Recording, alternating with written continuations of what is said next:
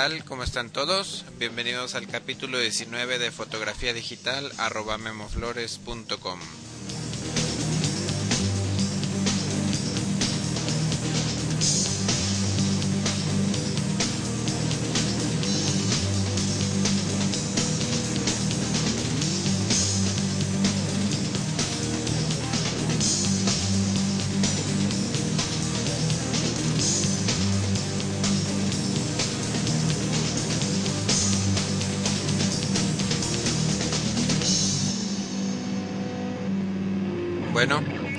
bienvenidos a un capítulo más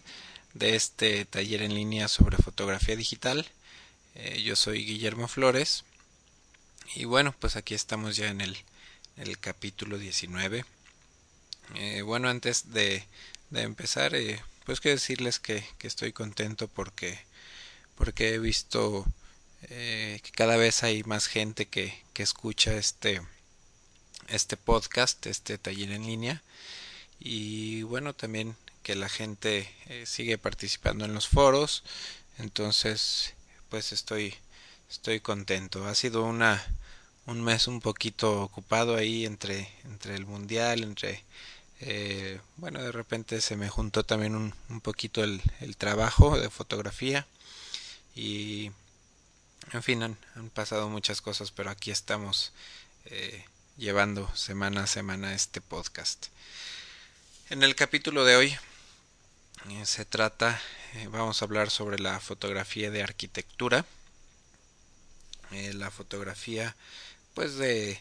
de, fachadas que pueden ser casas, hoteles y bueno, pues ya para, para entrar de lleno al tema, les quiero platicar que pues la fotografía de arquitectura consta pues principalmente de, de dos partes, dos secciones. Una es pues la fotografía de interiores y la otra es eh, la fotografía de ex exteriores que es bueno a la que nos, nos enfocaremos el día de hoy. Eh, cuando intentamos fotografiar una fachada de pues no sé una casa, un hotel, un castillo, un edificio, en fin eh, nuestra nuestra herramienta, principal va a ser pues un lente gran angular eh, y un tripié van a ser nuestras nuestras armas básicas no eh, la fotografía ideal de, de, arquitectura o de exteriores eh, requiere de bastante paciencia y de mucho tiempo dedicado a, a un mismo encuadre. Podemos pasar varias horas esperando la, la iluminación ideal eh, para una eh, excelente fotografía de arquitectura dependiendo eh, bueno, perdón más bien dependemos aquí de, de la luz de la luz natural la luz del sol. Y también dependemos de encontrar la hora del día en, en la que la luz del sol ilumine de manera más, más agradable nuestra fachada, ¿no? Incluso en, en algunas ocasiones, bueno, es necesario tomar la foto en el mes adecuado del año en la que el sol nos, nos dé una una bueno la mejor iluminación posible no ¿por qué esto? porque bueno hay, hay algunas eh, dependiendo de la orienta, orientación perdón de nuestra fachada eh, muchas veces no sé durante el invierno el sol nunca pega de manera nunca ilumina de manera adecuada a, nuestra nuestra fachada. Entonces por eso en algunas eh, situaciones también resulta bastante importante la, la época del año en, en la que se tome la, la fotografía eh, también dije aquí que, que eh, necesitamos mucho tiempo y paciencia dedicados a un mismo encuadre, porque bueno, yo soy de la idea de que una fachada, eh, pues no sé, no tiene como mucha opción de, de, buscar, de estar tomando diferentes ángulos, ¿no? Yo, yo soy más de la idea de que, bueno, hay que analizar la, la pues la mejor el mejor ángulo y la verdad es que muchas veces eh, tenemos muy pocas opciones y pues nos tenemos que, que atener a uno o quizá dos ángulos en donde eh, podemos ver todo eh, correctamente, ¿no? A lo mejor muchas veces hay árboles estorbando, cables estorbando y por eso es que que generalmente yo escojo un solo ángulo y eh, ahí es donde, donde fijo mi, mi, cámara con un tripié y lo demás lo, lo dedico ya a la, a la iluminación que bueno vamos a hablar de esto en un momento. Eh, tenemos pues varias opciones para tomar fotografías de arquitectura mm, pues en diferentes horas del día. Eh, la situación que menos recomiendo es cuando cuando tenemos el sol a contraluz eh, esto es eh, supongamos que estamos fotografiando una casa y que el sol está atrás de la misma ¿no? esto bueno no lo recomiendo mucho pero bueno aún así eh, tenemos una ventaja también la ventaja es que nuestra fachada eh, no recibirá los rayos del sol directamente y por ende no habrá sombras ni altas luces eh, muy marcadas, exceptuando quizá las que se puedan generar generar en el, en el techo, bueno que como tenemos el sol a contraluz, a lo mejor podemos tener un poquito de, de altas luces en, en, en el contorno de, de la parte superior. Eh, esto, bueno, les digo, es, es, una ventaja porque no, no tenemos, tenemos una iluminación pareja, eh, tenemos toda la fachada en, en sombra, digo que no le pega luz directa del sol y esto, bueno, nos causa una iluminación muy pareja en todo, en toda nuestra superficie. Pero bueno, tenemos una desventaja. Eh, la desventaja de, de cuando fotografiamos una fachada con la luz en contra eh, vamos a obtener un fondo eh, el, el, cielo va a estar sobreexpuesto y bueno el fondo aparecerá totalmente blanco no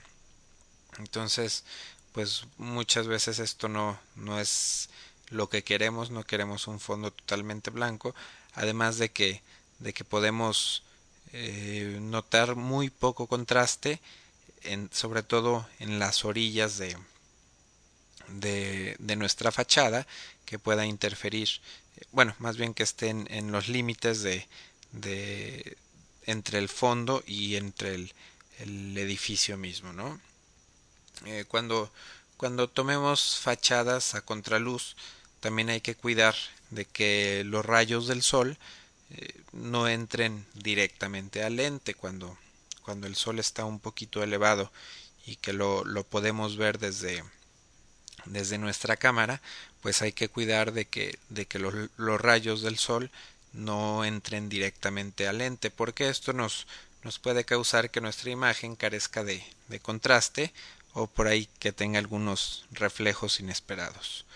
Esto, bueno, lo podemos evitar bloqueando los rayos directos de, del sol eh, que entran al lente con, con un parasol. Es un, bueno, un accesorio que podemos comprar fácilmente para cualquier lente. O bueno, también algo un poquito más improvisado es darle sombra con, con la palma de, de nuestra mano o por ahí. Eh, taparlo con alguna hojita, una sombrilla, no sé. Eh, otra, otra situación eh, de luz mm, que, que, nos podemos encontrar es cuando, cuando la luz ilumina nuestra fachada eh, de forma lateral.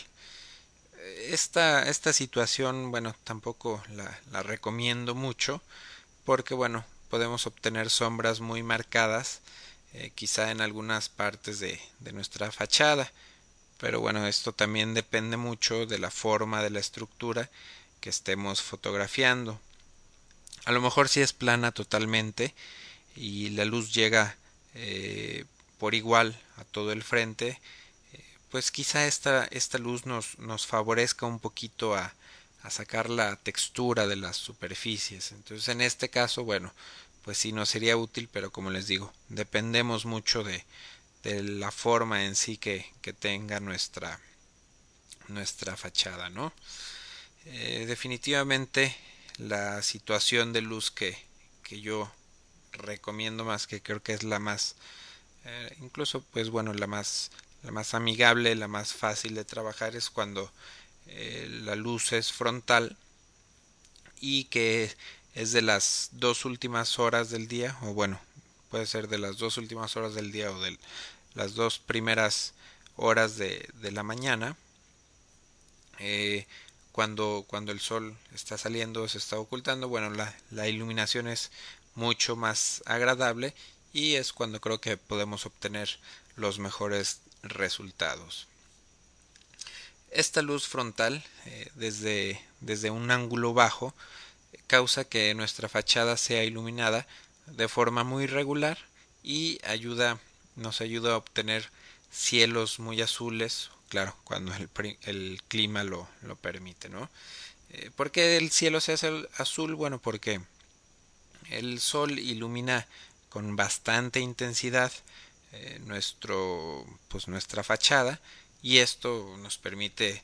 eh, utilizar diafragmas de no sé tal vez un 250 de segundo y un F 11 16 o 22 quizá. Y bueno esto nos ayuda a que el, a que el cielo eh, que está en el fondo bueno se oscurezca un poquito o eh, agarre ese ese tono tono azul fuerte que, que me gusta mucho en este tipo de, de fotografía. Aquí, bueno, también dependiendo de la orientación de la fachada en cuestión, la, hora ideal para tomar las fotografías puede, puede variar. Eh, si al amanecer es cuando el, el, sol pega de frente, bueno, pues entonces aquí tendremos que, que hacer un, un pequeño esfuerzo y madrugar para, para lograr una, una fotografía eh, notoria, una fotografía muy buena, ¿no? En, en este caso, bueno, me voy a detener un poquito a, hablar de, de, la madrugada, que es, bueno, la situación en donde creo que, que la, la foto puede ser, que puede ser la mejor situación para, para fotografiar arquitectura. En, en este caso, como les digo, tenemos nuestra fachada y, el, y el, la luz del sol va a salir pues frente a la fachada. Entonces hay que prepararnos hay que tratar de estar en el lugar quizá una hora antes de que empiece a salir el sol. Eh, de preferencia aquí también lo ideal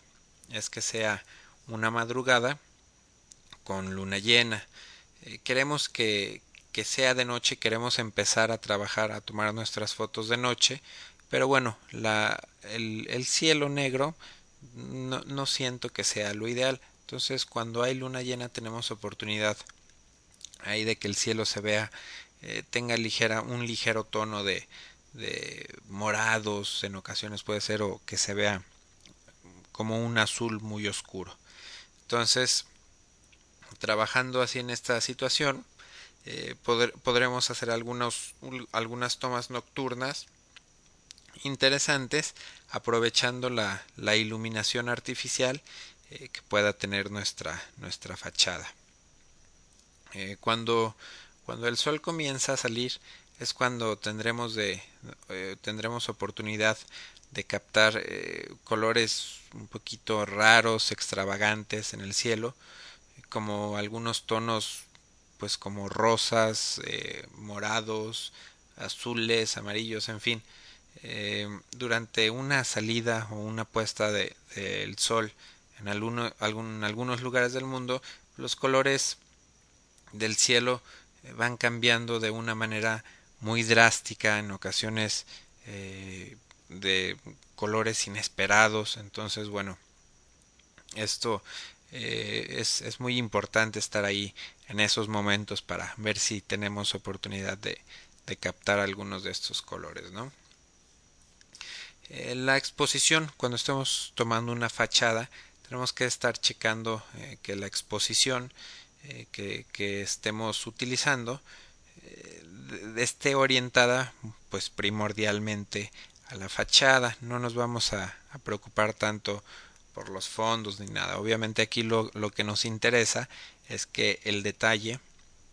eh, y la exposición correcta esté en la, la misma fachada.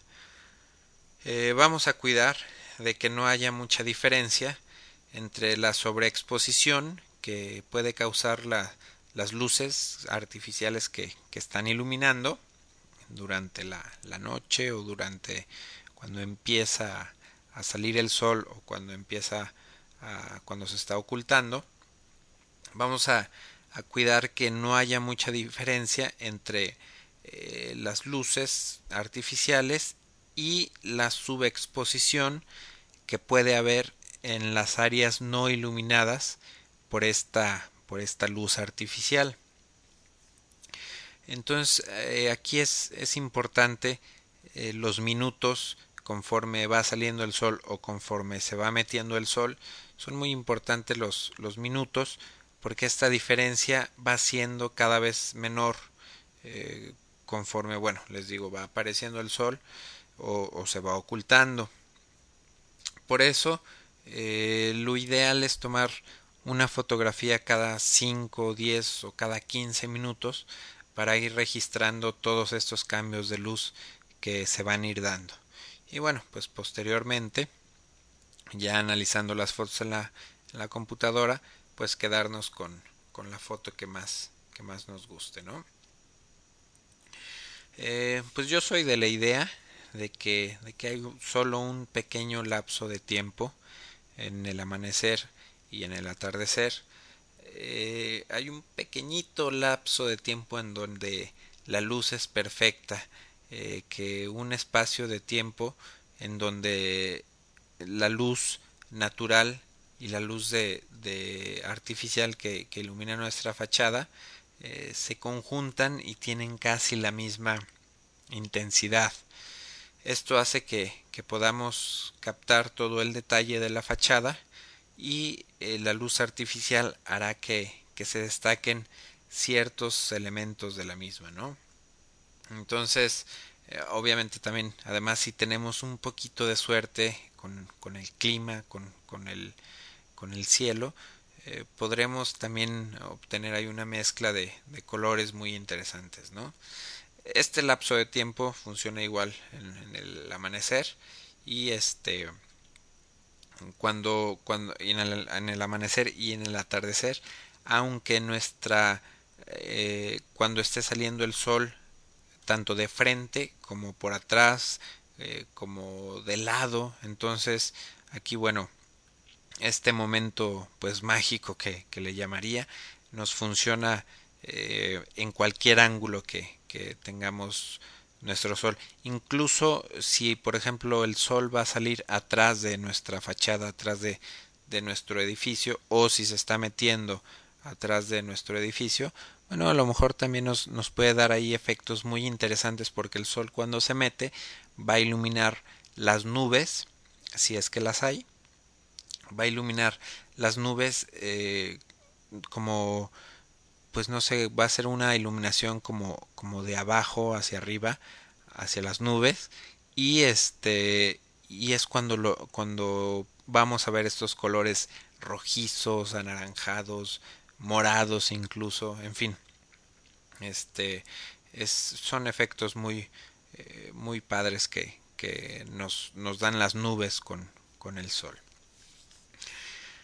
Eh, les mencionaba al principio que, que el tripié es, es, bastante importante porque en caso de que los resultados no sean los esperados, de que no tengamos suerte con, con el clima, con las nubes, eh, con las luces, en fin, cuando los resultados no son los esperados, pues siempre tenemos la, la oportunidad de hacer un montaje de dos o más fotografías. Claro, esto es mientras las fotos sean exactamente iguales y bueno, pues para esto es para lo que necesitamos el tripié, ¿no? Escogemos el ángulo, fijamos nuestra cámara ahí y bueno, vamos a ir tomando nuestras fotos de preferencia sin mover el ángulo, de preferencia sin tocar la cámara, tal vez con, con un control remoto, para tener exactamente la, la misma, el mismo encuadre a lo largo de, no sé, quizá una hora o dos horas que, que podamos estar en el lugar para estar captando los, los diferentes eh, avances de la luz. Entonces, eh, también recuerden que podemos utilizar algunos recursos como las fotos de, de, alto rango dinámico que vimos por ahí en el capítulo 12 me parece. Eh, pero bueno, les recomiendo dejar estas, estas opciones del montaje y de las imágenes de alto rango dinámico, dejar estas opciones como último recurso. La verdad es que, que las fotografías, a mí en lo personal, me dan más satisfacción cuando, cuando se logran con el menor postproceso. Entonces, bueno, esto ya también depende de ustedes, ¿no? Eh, hay otra técnica, ya para, para finalizar este capítulo,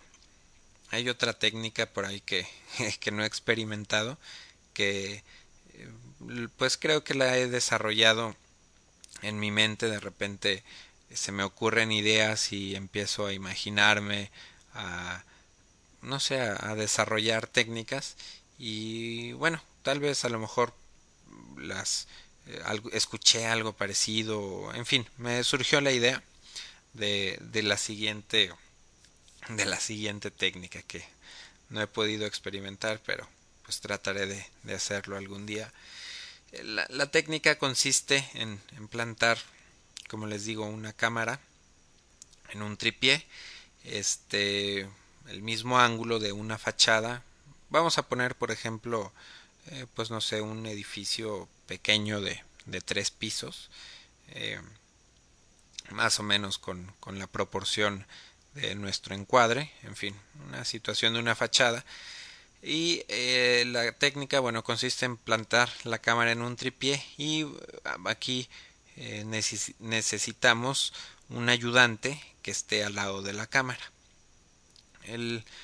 vamos a disparar la cámara y vamos a dejar el obturador abierto en bulbo por tiempo indefinido.